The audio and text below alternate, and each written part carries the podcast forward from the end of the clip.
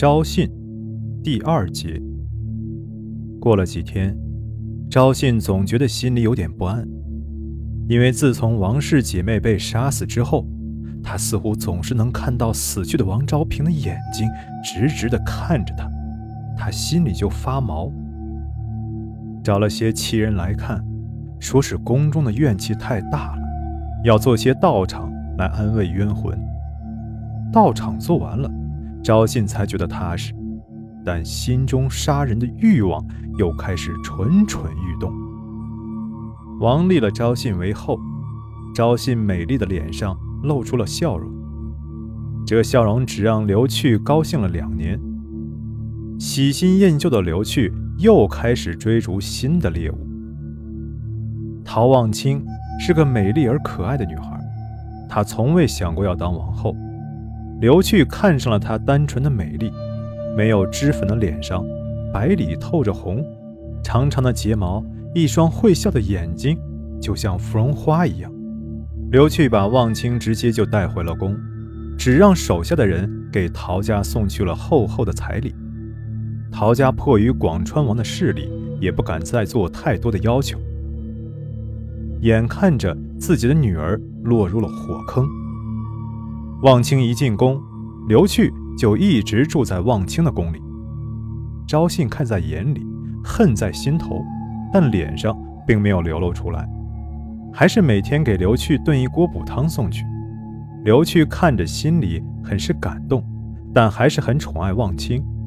过了没几个月，刘去对望清的热情慢慢的降温了，昭信也是开始了行动。刘去出宫去打猎。昭信传了口谕，叫望清来觐见。望清按照旨意来到了昭信的宫中，谁知昭信并没有在宫中，但望清并不敢离开，只能在宫中等着王后昭信。刘去回宫，在门口看到了等着他的昭信，十分高兴，让昭信随着他一起去望清的宫里。昭信笑着答应，但到了望清的宫里，望清却不在宫中。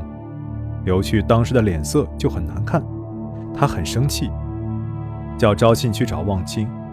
昭信去外面让人找来了望清，望清一脸的无辜。刘去问望清去了哪里，望清回说去了昭信的宫中。刘去听了大怒，不由分说把望清一巴掌打倒在地，传了口谕，叫来所有的姬妾。刘去先是把望清所有的衣服都脱掉了。望清满眼的泪水，而后自己拿着棍子打他。望清一边躲一边哭。刘去问望清去了哪里，望清依事实说了，但昭信只是笑，并没有证实这件事，反而说没有传口谕。刘去更加坚信是望清说了谎，于是他叫人点上了大火炉，把很多铁棍放在火上烧红，然后每个姬妾都拿一根。要一同烫望清。望清见到这样，觉得生不如死，于是跑到后院去投了井。刘去叫人看看，见到望清真的死了，也就要作罢。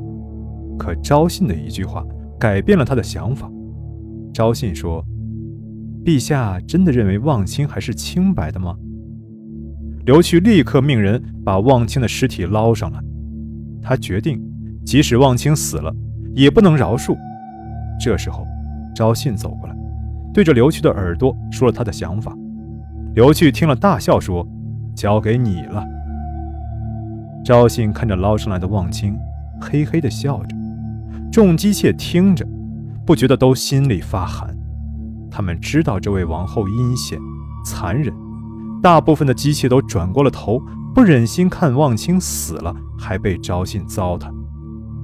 昭信先命人找来了木棍，插进了望清的身体，然后用刀一下一下划开了望清的脸，把他的鼻子割了下来。美丽健康的脸刹那间变得血肉横飞。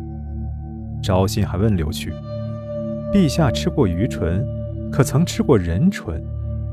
刘去大笑。于是昭信将那嫉妒已久的望清的嘴唇也割了下来，喂给刘去吃。昭信享受着宰杀人的乐趣的时候，激动异常。他知道，他已经爱上了这个活动。看到已经没有人样的忘情，昭信对刘去撒娇地说：“陛下一定没有看过人的内脏，不如我们一起看看，好不好？”